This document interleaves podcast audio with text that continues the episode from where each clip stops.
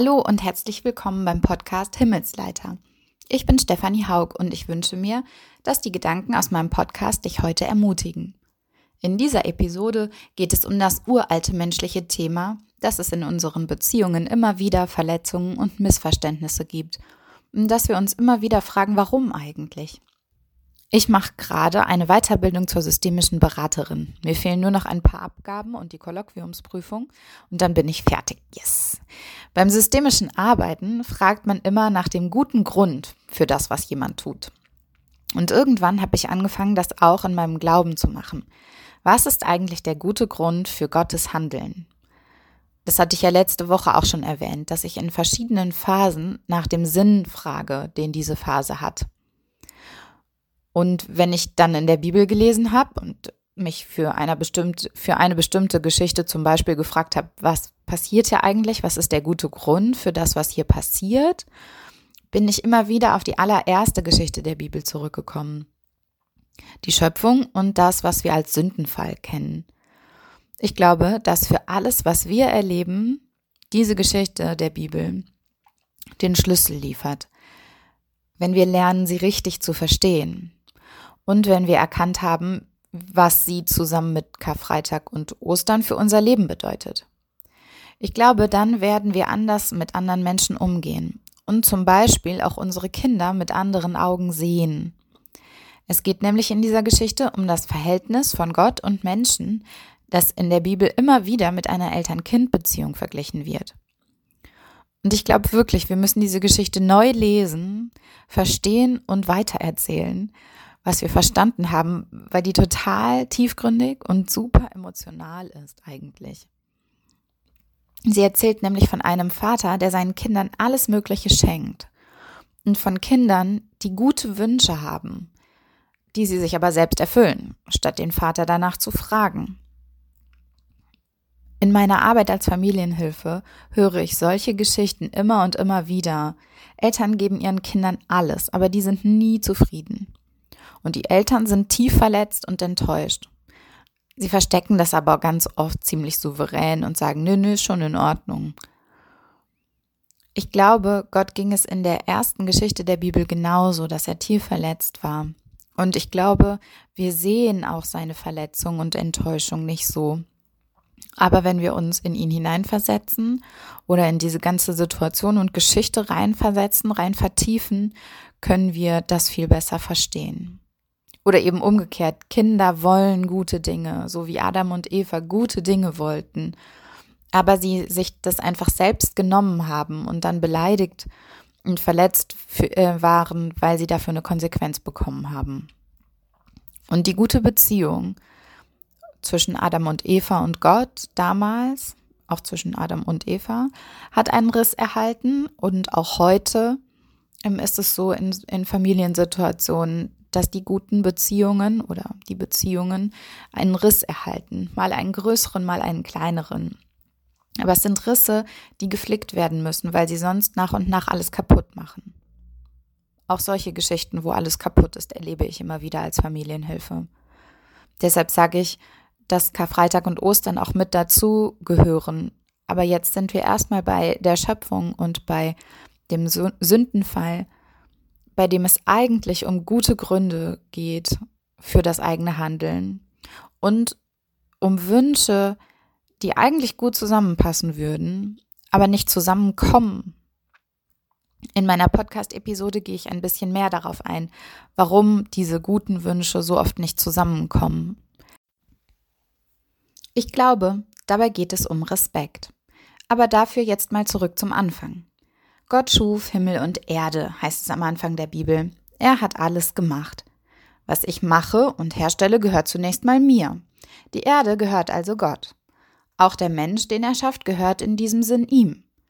Er will aber, dass dieser Mensch einen freien Willen hat, der sich aus freien Stücken, aus Liebe ihm zuwendet oder sich von ihm abwendet.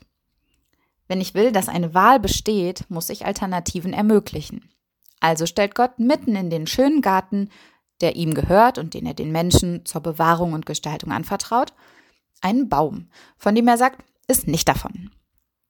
Damit hat Gott mehrere Dinge gleichzeitig kommuniziert. Erstens, das alles hier gehört mir. Ich bin damit auch derjenige, der die Regeln aufstellen darf.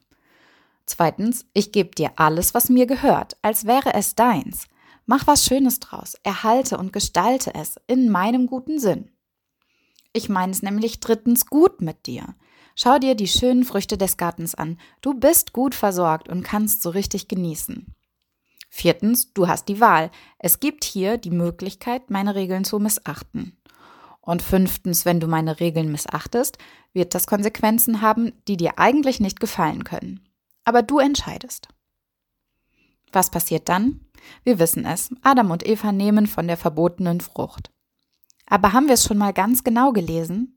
Das, was nämlich passiert, ist folgendes. Die Schlange spricht mit Eva und sät Misstrauen, ob Gott es wirklich gut mit ihr oder ihnen meint. Sie fragt, hat Gott wirklich gesagt? Und dabei verdreht sie ein bisschen das, was Gott wirklich gesagt hat. Und sie knüpft bei etwas an, dass Eva, die ja zusammen mit Adam Gottes Ebenbild ist und damit seinem Wesen entspricht, also sie knüpft bei etwas an, das Eva auch entspricht, wonach sie sich sehnt, wie Gott zu sein, ihm ebenbildlich zu sein. Wenn wir genau lesen, sind es drei Dinge, die Eva an der Frucht sieht, die sie davon überzeugen, sie zu, sie zu nehmen. Erstens, gut zu essen, also Versorgung. Zweitens, sie ist schön anzusehen, also Schönheit. Und drittens gibt sie Erkenntnis, also Weisheit. Ganz ehrlich, diese drei Dinge sind nichts Schlechtes, absolut gar nichts Schlechtes, sondern drei Dinge, die der Gottesebenbildlichkeit des Menschen entsprechen, sie vielleicht sogar betonen.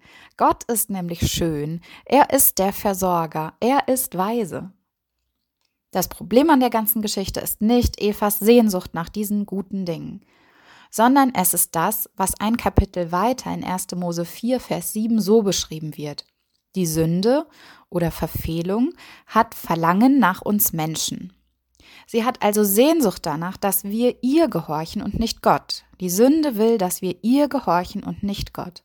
Und das ist eine Frage des Respekts. Entweder wir respektieren Gott als Autorität oder nicht. Und die Sünde will, dass wir es nicht tun, weil das automatisch bedeutet, dass wir sie respektieren. Das ist die tiefste Bedeutung von Sünde, Gott nicht respektieren. Und die Frage nach Respekt ist auch genau das, was ja in unseren Beziehungen immer wieder verletzt und enttäuscht und weshalb es auch zu Missverständnissen kommt.